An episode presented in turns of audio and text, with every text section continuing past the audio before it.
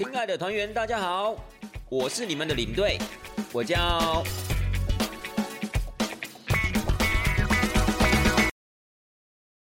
各位听众朋友，大家好，欢迎收听带团这档事儿，我是领队，威风凛凛的领，商品兑换的兑。那么今天呢是带团这档事的第一集，所以领队这个地方不免俗的，也要稍微跟大家自我介绍一下。以及跟大家分享一下我为什么要创立带团这档社这个频道。首先呢，领队我呢，身为一个领队，在旅行社啊，已经有将近十一年的时间。那么正式成为一个专职的领队，也已经有六年多了。那么我之前呢，主要带团的地区啊，就是以欧洲地区为主了。但是就像大家所知道的，在二零二零年年初的时候，因为新冠疫情的关系。所以没有办法再出国带团，可以说啊，可以在这个工作上啊，就算是暂停了。那么在二零二零年的下半年的时候呢，领队这个地方，说实在话也不知道要找什么其他的工作来做，因为其实在当时，呃，所有领队跟领队我一样，都在期待着可能这个疫情啊，可能很快就会结束了，但事实上没有。所以在二零二零年下半年的时候呢，因为那个时候台湾的疫情守得非常的好。所以领队在这时候啊，也转而进入了国内旅游的部分，也就是说，在国内旅游的呃市场里面啊，当领队。那么这两个其实是算是截然不同的一个感受了，因为如果你今天是带团出国的话，你所要读的资讯全部都是国外的资讯。那么你现在应该讲说，如果转进到了一个国内旅游的部分的话，就是可以利用这个机会啊，可以好好认识我们的台湾。所以，其实，在二零二零年下半年的时候，我个人是非常充实的。我也很喜欢我当时这样的一个工作环境，因为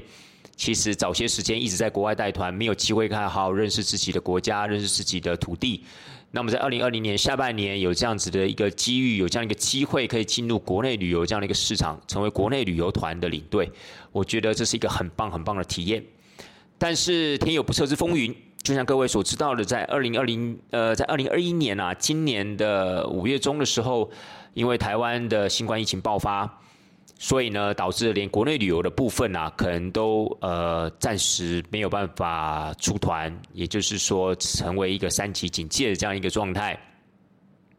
所以，其实领队我啊，可以感觉到自己好像历经了二次失业的感觉哦。那您说这个？打击有很大吗？其实倒也是还好，其实有点麻木了。只是觉得就是说，哎，国内旅游市场做了大概半年八个月左右的这样时间，其实慢慢也上手了，慢慢对自己的这份土地也越来越熟悉。正准备想要大展身手的时候，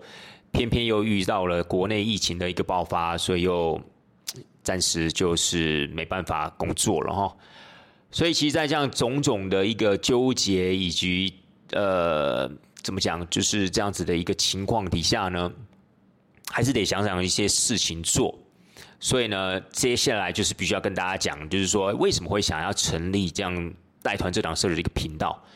说实在话，真的是因为闷太久了。那么。领队我自己呢，其实对领队这份工作啊，可以说话的这样子一份工作啊，其实是深深的着迷了。因为我个人其实非常喜欢分享东西，不管是分享比较知识理性的部分也好，或是分享个人的心得、心理层面的东西也好，甚或是我自己平常的一个生活的情况，我觉得就是当我拿到麦克风的时候，可以跟部分的人去分享这些东西的时候，其实是一个很快乐的一个一个情况，所以。终于忍不住了，就是想说啊，我想要创造一个平台，可以让我跟部分的人群讲讲话。那为什么会选选择 Podcast 这样的一个频道？原因是因为，其实以我们领队来说，当然我相信，并不是所有的领队群，呃，大部分的领队呢，其实都喜欢说话，因为。说实在话，我们的工作就是说话。不管今天是导览的部分也好，不管是在车上分享自己的一些经验啊，或是分享自己的一些心得也好，其实都是说话的一部分。所以说话对我们来讲，其实是再稀松平常的事不过了。可是如果真的要有一个摄影机面对着你，而对着摄影机讲话，而你知道你的整体的形象会出现在荧幕前面的时候，通常那又另当别论。你可能会觉得说啊，你们领队平常不就是在团员的面前讲话，大家也都是用眼睛看着你。可是那种眼睛跟摄影机啊，其实是完全不同的感觉。所以在几经思考之下呢，其实有时候就是，如果真的要找一个分享的平台，或许就像各位听众朋友，你们可能会想象得到的，要么就是 YouTube，要么就是 Podcast。所以几经思考之后，我觉得 Podcast 比较符合我的个性，也比较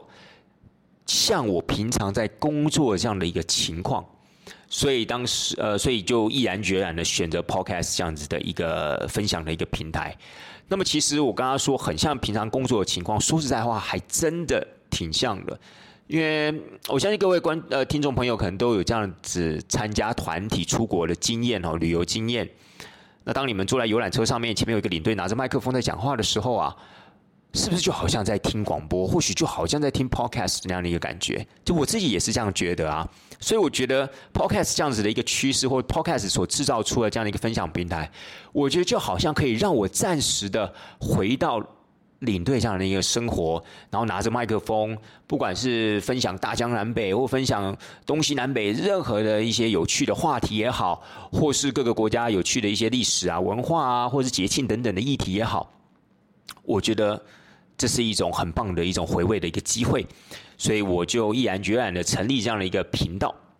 那么，呃，成立这个频道其实这是初衷啦。那么这个频道之后呢，可能会用什么样的一个方式去呈现呢？以领队目前这样一个生活情况啊，我是预计一个礼拜至少可以呃出个两集到三集这样的一个情况。那么内容物到底是哪些东西呢？因为其实以 Podcast 来讲的话。就是现在在 Podcast 整个平台里面有很多不同的议题，包罗万象的议题。那有关于旅游的也好，休闲的也好，甚或是说讲述不同国家的新闻也好啊，节庆、文化、宗教、历史，这种频道都很多。那么我会希望就是说，我既然取名叫带团这档事儿，就是说所有的内容都会以带团这样子的一个情况为主。可是。光光就带团这两个字，也就其实很多才多姿了，也就很怎么样，很包罗万象了。因为其实我不希望就是说，在这样的一个主题底下，仅限于，我们出国可能会接触到的一些有关于历史背景也好，或是当地的风俗民情这样的一个话题。我会希望分享，就是说，除了用休闲，除了用诙谐的方式，更以一种就是呃，某种层面上有一点类似八卦探讨，就是。领队这样的一个角色，不管是在日常生活当中，又或是在带团工作当中，他们的一个心境，以及他们的一个一个，呃，怎么讲，就是他们的一个个性上面的一个展现。其实啊，我觉得这个也是带团的一部分，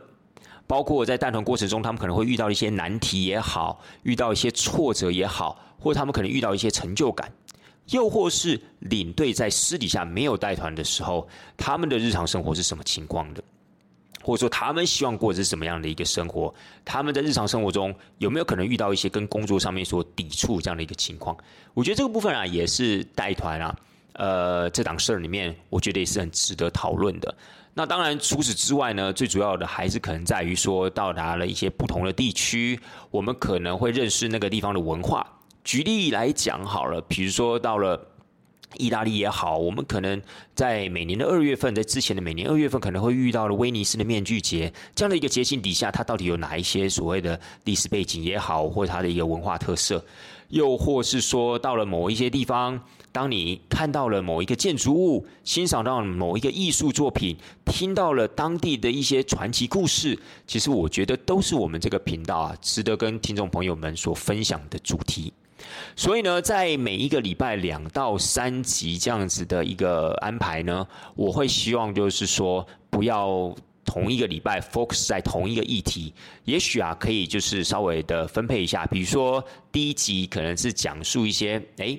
团员们常常会问领队的问题，比如说，呃，最喜欢的国家在哪里啊，或者说最值得去的地方啊。遇到带团上最难的问题是什么啊？有没有遇到很难相处的团员？等等这些比较偏属于八卦类的问题，我觉得其实也是很值得跟各位听众朋友们分享。那么另外两集可能其中一集锁定在就是说在带团的过程中，我们可能会不会遇到一些什么心境上的一些转折？比如当我们看到了当地的一些情况的时候，比如看到当地的人民的生活状态，或是感受到他们的一个当地比较浓郁的一些风俗气息的时候，我们心中的想法跟团员们会不会有什么不特别的不一样？那么。另外的一集可能就比较 focus 在就是比较知性、比较理性的一些话题上面，比如说我们可能到了这个国家，举例哈，举例来讲，比如说我们到了土耳其的伊斯坦堡，这样一个强烈的一个宗教的一个气息，那么这样一个强烈的一个民族的这样一个文化，我们是不是用一些比较轻松的方式、比较诙谐的方式来传递给大家？所以呢，其实我觉得带团这档事儿里面的话题啊，可能会有非常非常多种不同的一个主题。那么这些主题呢，也都我都希望就是说，领队我这边啊，其实也都希望是可以透过这样的讲话的方式啊，来跟大家做一个分享。那么之后的，就是说每一集的一个长度的设定，领队我这个地方会希望就是说每一集啊，大概可以落在十五到二十分钟左右。因为呢，嗯，根据我们在带团的时候的经验啦，尤其是我们在有时候在车上啊，要跟大家分享，要跟团员们啊做一些分享的时候啊，根据不负责任的统计资料显示，大概就是前面的二十分钟啊，是每个团员啊可以最聚精会神的时间，超过了二十分钟，要么睡成一片。要么开始精神涣散，注意力无法集中。说实在话，我们在前面讲了这么多东西，是不是真的有听进去？这都是一个很大很大的问号。所以当时我在创立这个频道的时候，我就希望就想说，我们是不是可以设定在十五到二十分钟，然后呢，可以把一些比较重要的东西，或是值得分享的东西，利用这不超过二十分钟的时间来分享给各位听众朋友。但是各位听众朋友可能也会有一个疑问，就是说，假设这个话题真的很有趣。如果在二十分钟之内分享不完的话，那怎么办呢？那我们或许就可以安排上中下集这样子的方式，就是用上中下集呢来就是呃分享给大家。那么一样一集就是不超过十五到二十分钟的时间。我觉得这样大家在收听上面比较不会有压力啦，也不会觉得就是说听久了就会觉得有一点点的无趣，甚或是呃涣散这样的一个情况。那当然就是一般的一个话题，我们当然就会设定在二十分钟以内，就是。二十分钟啊，就把它结束。可是如果之后假设大家觉得，哎，这个话题还有延续性啊，或者是说觉得这个话题是不是还可以再多讲一些些，那我们在之后啊，还可以再做什么？还是可以再做增加的部分。所以我觉得这是可以很弹性安排的啦。那总之呢，我会希望就是说，各位听众朋友可以透过带团这档事儿呢，了解领队到底是什么样的一个角色，领队的生活。因为其实很多人不。不包不仅仅包括各位听众朋友，其实很多的团员、很多领队周周边的朋友，其实对他的生活啊，也都是充满了好奇，甚至有些还有很大的憧憬。所以关于这个部分呢，希望用带团这档事呢，来告诉大家领队这个角色到底是怎么样的一个角色，也顺便厘清了一些大家对领队生活上面的一个误会。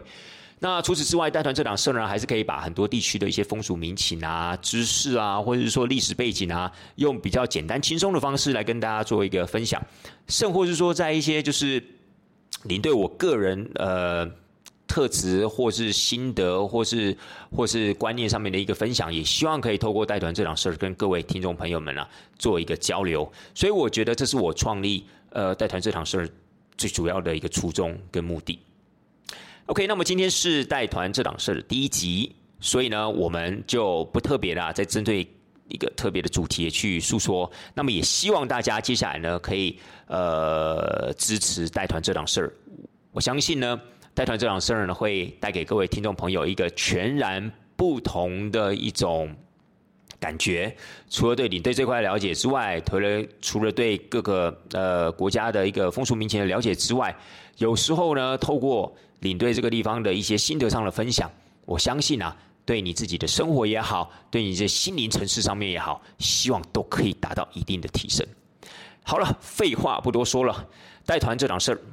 我们下次见，拜拜。